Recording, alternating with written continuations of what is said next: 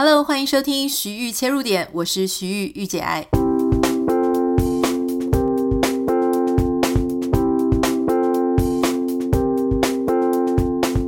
欢迎收听今天的节目，今天非常开心，要为各位介绍一位哦，我觉得他的故事非常的传奇，也很经典，而且最重要的是，他们家所做出来的产品，我真的超级推荐。我个人在三年前人还在台湾的时候，我就常常会喜欢他们家的产品，然后我买过好几。所以今天呢，哎，有这样的这个机会可以采访，了解他如何从一个这么大的公司跳出来，不再做别人的社畜，开始 发展自己的企业，发展自己的事业。这到底是一种什么样的雄心壮志？还是说他是如何把危机变成转机的？我们今天欢迎优格教父王世煌 Matthew。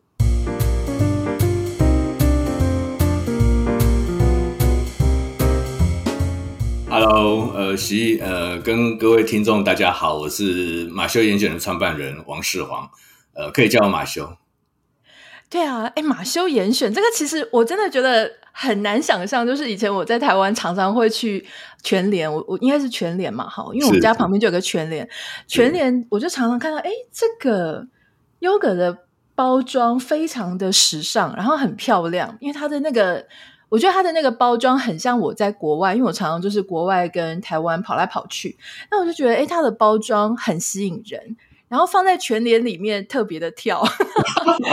所以我想说，诶，今天居然有机会可以采访创办人，我就觉得一定要来好好聊一聊。那有机会看到您的介绍的时候，才得知说，原来您以前是在台湾一家非常大的食品公司里面，在那边上班。后来因缘际会跳出来自己做，这种勇气真的不是很多人有的。你知道，这是很多人的梦想，想说不要再帮老板打工了，要出来自己当自己的老板。可是真的要做这件事情不太容易。您当初是怎么样？就是遇到，其实说来也没有没有这么雄心壮志啊，这四个字我不敢用，因为因为主要还是刚刚呃跟主持人先聊的就是呃。自己在这个行业待蛮久，从研发开始做，然后后来做 marketing、做 sales、做 brand manager 等等，这个过程当中，那呃刚好做到一个瓶颈，然后我想呃品牌做到一定的程度，呃你开始做一点新的突破完之后，那呃往再往前看，你人生还有蛮长的一段时间，至少那个时候大概四十五岁上下，那你往后看，当然诶你你往前可以已经做了十几年，往后看，诶，你还可能工作还有二十几年。那如果是说再往下顺下去，如果是做一样的事情的话，那我会不会觉得很很很恐怖？我自己对自己是这样说的啦。那当然，呃，当然那个时代也看到一些呃社会的一些机会，包含在优格这个市场里面，我们看到一些呃机会的可能，那就想说，那试看看哦，那。就这样而已啦，其实没有特别的雄心壮志，这个真的真的是要先跟各位说明的。嗯，不过要做优格，会不会觉得压力很大？因为我觉得刚开始出来创业的人最喜欢做什么，就是做那种可以放很久的啦，然后让它卖很久都不会坏掉的东西啊，例如像卫生纸什么的。我我的猜想是这样，可是像这种牛奶啊、优格啊，它都有一个。蛮紧的一个期限诶，这样子当时为什么你看到的是什么样的一个商机？当其实有几个层面呐，就是我们常常在听很多创业家在分享说，诶，要创业的人基本上要回到自己说，诶，你有没有机会做得比别人好啊？这是创业的一个很重要的关键要素。那第二个部分的话，就是因为我在这个行业蹲了二十年上下游嘛，哈，从 R&D 从呃 marketing，那其实我我常笑说，我这辈子。除了优酪乳，除了优格以外，什么都不会做，呃，只会做这个这个产业。那当当然还有一些看到外在的现象啊，就是比如说，我们如果经常去国外，你会发现，哎，奇怪，国外的优格啊，或者日本这样的国家，你会发现它它很多这种无糖的鲜奶的，然后很纯粹的优格。可是台湾在那个阶段，在十呃五六年前的时候，基本上在基本上没有。但是你又发现到说，很多人在家自己 DIY，我我不知道其实有没有发现哦，就嗯，但是 DIY 是你也知道，那个 DIY 其实常常会失败啊、成功啊、太酸啊、性状不稳定啊等等，这个都是有。可是为什么还是有一群人，然后妈妈那些都还愿意自己做，表示说呃市场上有一个缺口，可能没有人去满足它而已。这是我看到的现象。嗯。后来我就发现台湾好像逐渐变多，可是它上面的名称我永远都不是很懂。说有的是说自己是希腊优格，有的是类希腊优格，有的是不是希腊优格，我不知道，可不可以跟我们分析一下？就说谁这个市场上通常是谁在吃优格？那你们有没有发现说他们为了什么在吃优格？刚开始当然，呃，这种我们。以前最早最早的时候，其实统一光全味全在四十几年前就出过优格类的商品啦，就像有添加糖、有加香料色素啦、奶粉做的这种比较平价的这种一小杯一小杯，大概一百克、一百五十克上下这种东西很多。那但是一直在台湾一直都做不起来。就是你会发现，那个类类类类别一直都成长不出来哦。那在十三年前，我看到这种无糖鲜奶优格的时候，我就决定它呃不要用鲜用不要用甜点的概念卖了，不要用甜点的概念卖，因为如果是卖甜点的话，你永远不会卖赢呃统一布丁，永远不会卖成像那种鲜奶酪比较好吃的类别。那所以我们就回到呃像国外这样子的生活化的概念，所以我们才会用一个呃可能在国人没有看过一个包包装盒叫做保鲜盒的概念来包装这个产品。那当然保鲜盒背后它有一些呃环境永续，或者是说我们希望能够让消费者买完之后呃这个容器可以再利用呃的一个初心。那呃，主要的消费对象其实如果是最早的话，当然还是以回到最健康，呃，对健康比较重视，然后呃，对身材比较很重视的这群比较偏女性的呃上班族也好，或是妈妈也好为优先初期。那这些年来看啊，我们看到有一些中老年人也开始慢慢在吃优格了。那甚至这段时间也发现到说有一些健身的。哦，因为这几年其实健身很流行嘛，哈，然后健身完之后要补充蛋白质啦，哈，等等这些的话都。出呃，都让整个优格变得有更丰富的消费者对象。那刚刚主持人提到说，那个希腊优格、希腊式优格在台湾其实很乱哦。那其实希腊优格其实它的它主要是从英文来的，然后叫 Greek yogurt。那它其实主要是一种做法，就是把牛奶、把乳清蛋白先去除掉一部分，然后再去浓缩，浓缩完之后再做成优格，所以它的口感会比较厚实，呃，比较 rich。那这种东西其实这几年在台湾也慢慢的被接受，慢慢的接受。那希腊式优格是刚好介在一般优格跟呃希腊优格中间，然后它其实台湾这这大大概只有台湾厂商做的啊，就是加一些添加物，让那种浓厚感啊，呃降低成本，啊呃，让那个成本降低啦。所以，但是它的口感是比较接近这种希腊优格的口感这样子，嗯，所以中间叫做希腊式优格。哦，就是类似那种 Chanel 式包包，就它不是 Chanel 包，它只是接近而已。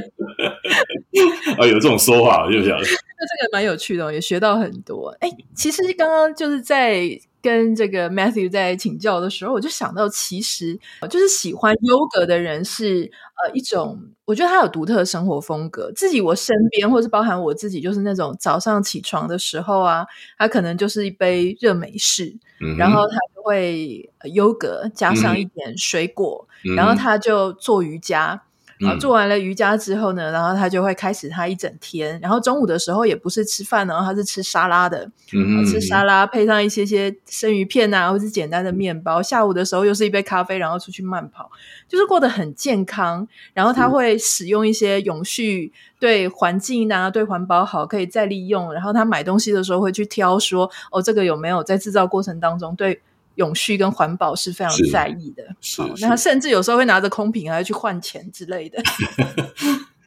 不过我觉得很有趣哦，就是说，如果我们要锁定的是这一群，他可能感觉起来比较时尚、比较前卫，对自己、对环保都很有意识的这样消费者，其实你在包装上可能就要特别也要去吸引这些人。那我就很好奇，就是说，像 Matthew，你你之前从那种传统的传产食品产业出来。那种传统的食品产业，它的包装就是那种大红大花大绿啊，嗯、就是一定要很吸引人。嗯、可是它跟那种现在时尚简约好像就不太一样。你当初是有特别找设计师吗？哦，当然有，就是呃，其实当初的初心只是透过聊天的方式，呃，跟南部的一个设计师聊啦。那这个 CIS 包含那个包装设计，呃，都是请那个朋友帮忙弄的。那它其实我们后来把整个马修严选的定位就定了三件事哦。第一件事情当然是健康，第二件事情是永续，第三个第一件事情就是 lifestyle，就三个东西。那其实你刚刚讲到非常关键的要素，在十三年前确实，呃，永续这个议题其实没有像现在这么的夯啊，这是第一个。那第二个部分。lifestyle 根根本就很少人特别去去关注，然后在尤其在台湾，在早期都还在打拼活下去的这种生活的模式。那渐渐的，我们其实应该算是在比较早看到整个未来的趋势跟脉动。所以，我们其实，在包装设计的时候，当初有要求就有几个：第一个就是单色印刷；第二个部分，那个包装是简单，但是不落俗套。嗯，啊，那这个包装其实，在二零一一年还得过那个 iF 的包装设计奖。那二方面的话，就是我们用的那个保鲜盒的概念，其实我的目的也是希望能够对环境友善一点。我刚刚其实有讲到，它它就是一个方形的保鲜盒。那这个保鲜盒重新的定义就是，诶，我们以前对优格的认知是完全模糊，甚至有一些觉得哇，东西一定很难吃。那我们就给它一个新的生命，然后让消费者重新来认识优格。那透过门市、透过试吃等等这些一连串的作为，让呃，无糖鲜奶优格，让它慢慢的导到你刚刚提到的这一群消费者的身上。他最重呃重视永续，重视环境，呃重视身形，重视呃食物的来源，甚至于重视它里面有没有添加物等等。这个东西都是让我们在这个市场上有一些独特的位置的所在。那当然，你刚刚说传统，其实传统的公司里面还是有一些。反骨的人啊，我就是其中一个。我就喜欢呃自己去想看看，哎有没有什么特别的不同？呃，那所以其实也不能一竿子打到说，呃，大公司里面就是没有这种呃 独立思考能力的人啊。嗯、但是自己出来做，那个自由度就大很多，对不对？就说，但是相对的、相对的、相对的辛苦的程度也都不一样啊。是没有错了哈，对，其实大家在想说优格要怎么吃，我刚刚不是就先示范说，呃，喝早餐的时候可以喝咖啡啊，配优格。其实我自己也很喜欢把它加到加到那个绿拿铁里面，嗯嗯啊，因为那个绿拿铁就是你有一些啊、呃，就是有一些蔬菜嘛，有一些水啊，有时候我会加一些优格跟一些坚果，所以其实它的吃法还蛮多种。不过也蛮好奇的哈，像。大家都会讲说啊，我们这个做优格啊，我们很重视我们的材料啊。那就我所知，就是你们是非常强调天然、纯净、无添加。那天然、纯净，我觉得大家都会讲，可是要真的做到这件事情，有点困难，因为这不是只是。你们想要这样，因为还有水啊，有原料啊。那无添加就说啊，我刚也拍假，就是很多人已经很习惯吃那种人工香料啊，或是吃一些不是那么健康的东西哈，那种。到底无添加是说没有添加什么东西？那这件事情听起来容易，做起来难。那你们有没有就是这个有没有我们不太知道的眉眉角角，可以请你跟我们分享一下？从几个呃呃，先先讲先讲当初创业的一些，除了刚刚讲的这些理念以外，它还有一些初心啊，就是说呃我们。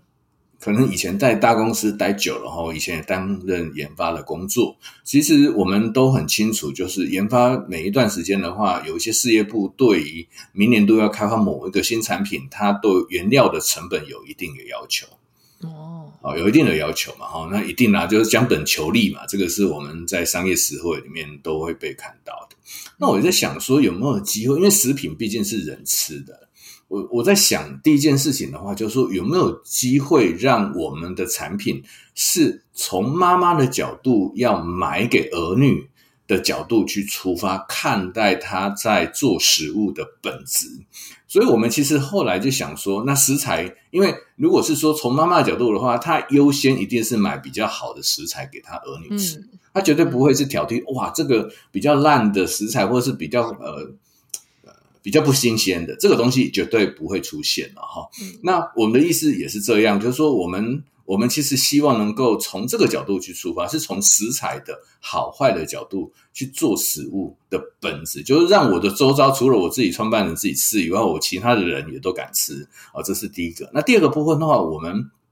我们希望能够做的是，原型食物的本质可以让大家感受到，哦，原来食材的本质是美味的，是有魅力的，是好吃的。所以，其实确实是从这个角度来看，这个马秀恩选这个品牌，我们想要经营的一个目标。所以，呃，其实因为刚刚讲到专关键就是食材，那食材其实如果是说你没有任何添加物，就是没有人工。香料啦、色素啦、安定剂啦等等这一些的话，那你所有东西都回到食材的本质。那我记得我我还蛮常讲过，以前在台湾有一个日本节目叫做《我来我来日本台》，有一个节目叫《伪那个料理东西君》。嗯，这个节目其实呃。影响对我蛮深刻的，就是呃，他其实每一集节目里面那个东西京西京在比较那个烹煮料理的时候，他都会有一小段落在介绍在日本某一个某一个时刻，或是某一个人，他专注在做一个食材，或者是种某一种水果，他专注一辈子这种职人的精神。那我觉得这种我我觉得这种这种精神在台湾怎么没有人去挖掘啊？我觉得好可惜。那台湾确实也有类似这样的人。呃，包含在食物呃，在水果的本质上面，所以我就想说，那我做优格的话，我的菌种是我的专长嘛，哈，就是我们希望能够优我们的优格是完全用鲜奶跟乳酸菌下去做，所以乳酸菌就花了蛮多的时间去组成、去配对，然后让希望那个优格啊，一它比较绵密，二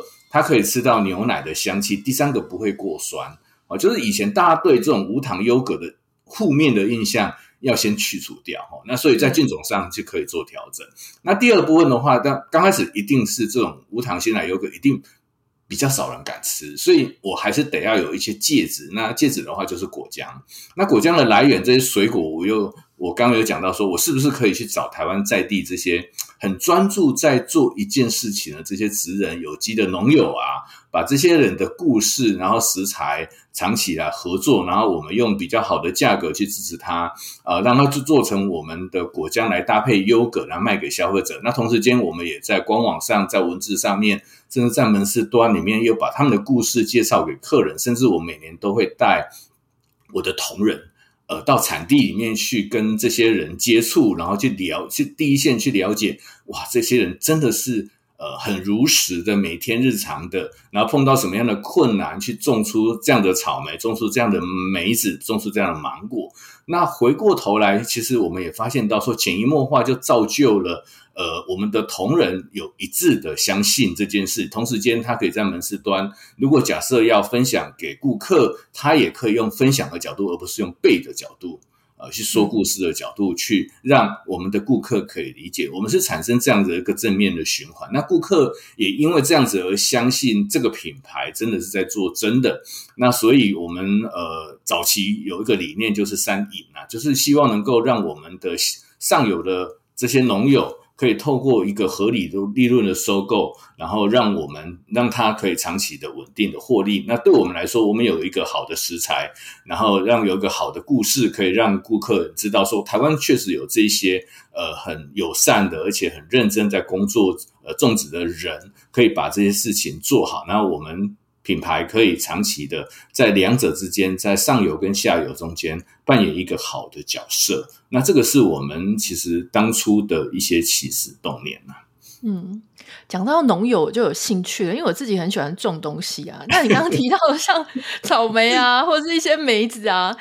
哎、不是很好种，因为很容易虫子啊、鸟啊就会过来，然后它们又很容易会坏掉嘛、腐败之类的。所以我，我是好奇，就是说，如果说这个东西要无添加，然后到你的供应商也要它的食材也要非常的安全、安全，又要有机嘛，哈，你说有跟很多有机，那是不是反过来说，你也会请他说？哎，可不可以在制造过程的时候稍微要注意哪些部分？就是这个可能不是单向，就说啊，我给你钱，你东西给我，这样就好。好像中间可能也要一些理念上啊、概念上的交换，或者甚至你可能还要跟他讲说，哎，国外是怎么做的，或怎么样，有这样子的一个过程吗？对，因为其实尤其呃，其实刚开始刚开始公司创业的时候，十几年前，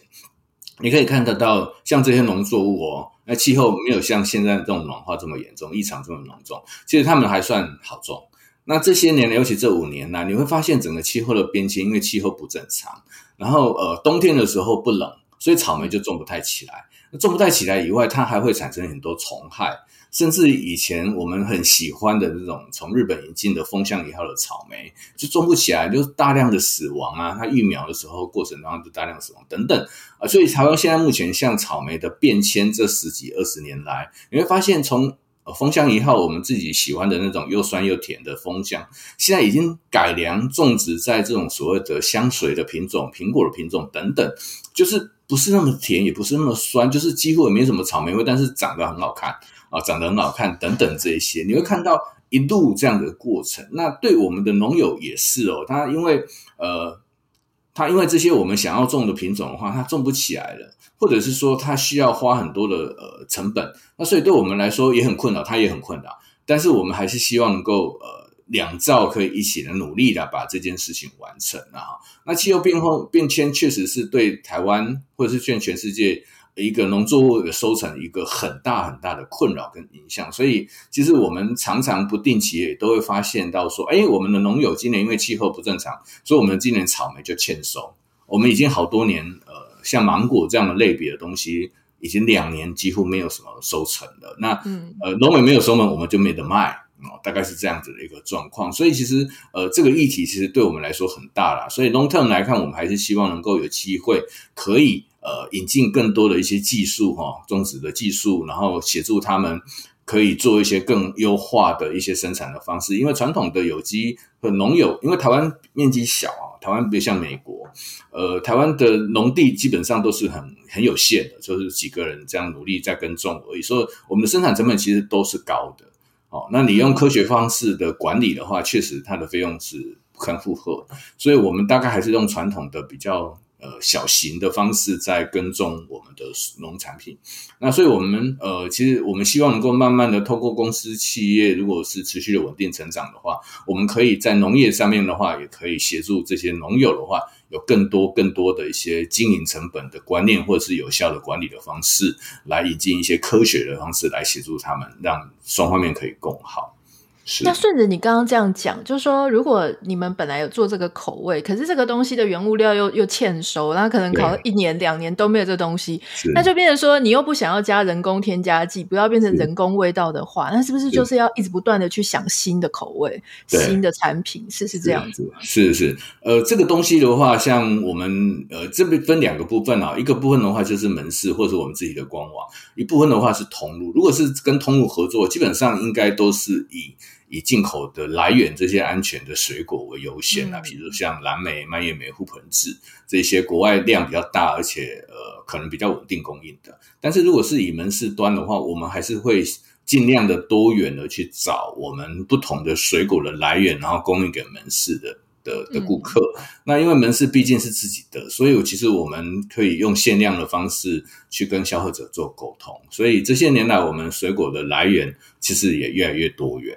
是，嗯，刚刚您有提到，就是说现在。不只是我们在讲各行各业啊，工厂啊，制造业啊，包含连食品业都要讲究这个呃环境永续发展哦。那因为其实现在消费者也都被教育，就是说啊，我东西要是有良心的，啊，我要跟地球做朋友，跟生态做朋友。所以我在买东西的时候，他也变成一个 lifestyle，比较那个比较潮的人，他就会去 注意这些事情。那当然，实质上在像欧盟啊，他其实也把美国很多企业搞得就是很辛苦，就是我们也是要很在意说环境永续。但我很好奇，就是说以食品业或在做优格的这个部分，环境永续要怎么做？它是说在包装上吗？还是在制造的过程当中，有哪一些环节是可以导入这个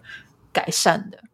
呃，其实从几个面貌来看嘛，哈，第一个就是我刚刚讲到，整个包装印刷上，我们就尽量的单色啊，就是尽量的油墨的减少。嗯。那第二个的部分的话，就是包装的容器，我们除了用一个保鲜盒来让消费者可以做呃再使用以外，其实我们如果它真的量很大的话，我们门市都会帮所有的我们公司的产品的容器可以做回收。然后我们其实这累积下来，从创业到现在为止，累积回收的量啊，分享一个数字哦，到去年底的话，总共大概有三百多万个容器被我们呃顾客跟我一起来努力把它回收掉了。哇哦！那这对，那其实那个高度大概可以八百二十栋的一零一的大楼的高度了。嗯，那同时间我们也发现到说，其实这些年来台湾其实消费者越来越喜欢，或者越来越觉得回收帮忙回收这件事情对他而言只是举手之劳。但是对我们来说，我们还是会同时间也鼓励他回收，所以我们还是有一些简单的买一送一的一些呃正点的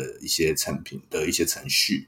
那第三个部分的话，其实永续我们还在农场上面做了一些努力，因为其实我们长期合作都是这一些有机的农友。那他其实你如果支持他的话，他那个不喷农药，所以他那个环境里面其实可以多元的。农场就是生态，生态可以多元的发展。那我们也希望鼓励这些人可以长期有人支持，让台湾的生态不至于长期被破坏啊，等等这些。其实我们在很多的面向里面都希望能够尽量的支持，呃，这样子的一个永续的发展的机会，让呃我们这样的精神可以从生活中里面去慢慢的被引导而被改变，而是越来越重视这个环境的一些改善啊。我可能不会把你们的那个盒子还给你们，因为那真的很好用。因为你们家的盒子，因为你知道我在美国啊，就这些这这些东西，塑胶的盒子我全部都会留下来哈。有一些下面我会打洞，因为这个养植物非常非常好用。是，我自己超级喜欢养植物的嘛。哈，如 果你要呃装土啊，然后就是种植物，它已经长根的那种，你下面可能打三个洞，你打三个洞，那个水就会流出来，所以你的植物的土里面就不会积水。那如果说你是呃不打洞，不是就打洞很麻烦的话，那通常就是水耕植物啦，然后或是说你是扦插，就是你的去跟人家剪一段，然后回来扦插。那个时候这些盒子超好用，我家那个塑塑胶那个，如果说有塑料制品的那种盒子，全部都被我摆在院子里面，摆的很好，超好用。然后画画的时候洗那个笔啊，就是那个装水，其实这些东西真的。都很好用，而且你们家盒子漂亮。说很丑的话，我可能就考虑一下。但是你们家真的是很漂亮，放在家里也感觉很时尚，我觉得很好。呃，我们就是也发现很多消费者真的很，就像主持人 Anita 这边在讲的，就是有很多的容器的使用，其实都已经远超过我们的想象。比如说，我们当初只是想说它可以装米、装水果而已哦。那你看种植也有，那其实甚至有些妈妈或小朋友就拿来装玩具。啊，就收纳，或者是收纳盒啦。对对对，会便当的时候，中午就把水果切一切，就让小朋友带去学校里面当中餐或当便当吃。对，而且你们那个方形的真的是很好，我觉得很好摆，又不会占空间，这样。对对对，当初设计方形也是有这样子的一个想法的。对啊，还可以放在那个橱柜里面，嗯、然后就一格一格把它摆好。那个有些人不知道筷子要怎么放，就给它全部立起来。对对对，您您可以下次有机会，你可以试看看。它其实放在门边哦，就是放饮料架里面，那可以放得下。哦，就是打开门那那一扇门的那个门，那你放在那边就好，你不用放在那个冰箱的正一柜两柜那边的正面。哦，有趣，对对对，有趣，好诶。该不会以后我下次回台湾的时候还带了一大堆空瓶回来？下次你要不要跟我们分享一下你瓶子怎么用的？对啊，对啊，我应该要这样子。哦，那生活智慧王。对对对对对。我觉得很好奇哦，因为像我之前回去，我我吃的是优格啦哈，但是我后来才发现说，哎，原来你们也有很多。我现在也在吃你们益生菌。不过，像你们现在还有很多其他的，不止优格、益生菌，还有果浆啊、燕麦饼干啊。那我觉得，以你我刚刚从头到尾这样听，我觉得您您是一个非常有想法，然后也有一直自己的一个初心。那这些东西，可不可以就稍微简单帮我们讲说，这几种东西，你觉得跟市面上有什么不太一样？大家如果要去试，要给大家一个理由嘛，就是说有什么不一样，我们可以有什么样的期待？你如果想要对食物。有你想要去品尝一下什么叫做真正的食物，它是食材做的的话，那您可以可以欢迎来马修严选的门市都可以做试吃了哈。那如果你希望能够诶支持这些呃长期对环境友善的这些农友，或者是说呃希望能够在呃台湾的优格里面可以。影响到更多人的话，那我我都我都很我我都觉得马修严选是一个您很好的一个选择啊。那其实食品是这样，就是说，呃，我我我常笑一件一句话，就是我们小时候可能在国文课本里面会学到一一句话，就是由俭入奢易，由奢入俭难哦。就是说，呃，你呃吃传统的一些添加物的食物，吃过了之后，你再回头吃呃无添加的东西。你吃完之后，你会感觉在舌头里面的发酵是完全不一样的。那你吃好东西吃久了之后，你你可能回不去吃一些添加物的东西，然后那这个都是人的本性跟天赋啦。那这这个不是厂商去自吹自擂的问题，就是说我们在观察人类啊，人类基本上它就是从大自然一起跟这些呃万物一起共生的。那这些年来，因为食品工艺这二十几年来，因为大量的人口增加了之后，才导致了整个食品的工艺里面，我们其实都还是从传统的产业，呃，要赚大钱的方式去思考，所以产品才会有这么多的衍生的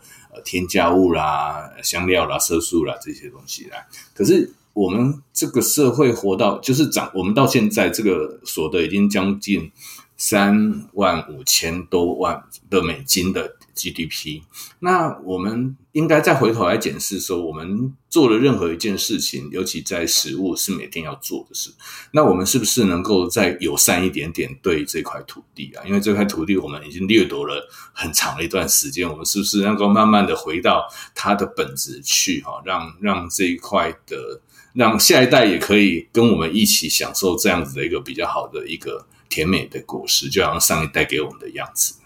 嗯，我觉得现在我们都会有很多的概念是已经慢慢的建立在我们的心中。例如说，我们要对环境要保护，我们不要用一些化学的药剂。可是有时候我们就忘记说，哎，其实我们的身体也是要追求自然嘛，嗯、也是最好是大自然长出什么东西，那就以它的原样，以它原貌就吸收到我们的体内，那我们的体内才不会有一大堆这种奇奇怪怪的化学药剂。特别是像到我们这个年龄。我跟 Matthew 这个年龄，我们就很清楚，有时候身体莫名其妙的故障，都不知道找不到原因到底是什么了哈。所以尽量的善待自己，然后尽量的也能够把这样子的爱啊，这个回馈到我们的不管是在地的小农啊，或者回馈到我们的环境里面。今天非常谢谢 Matthew 跟我们分享你很多的创业啊，还有你对食物、对优格的初心，我觉得我们学到很多，非常谢谢你。客气，谢谢谢谢谢谢 Anita。谢谢大家。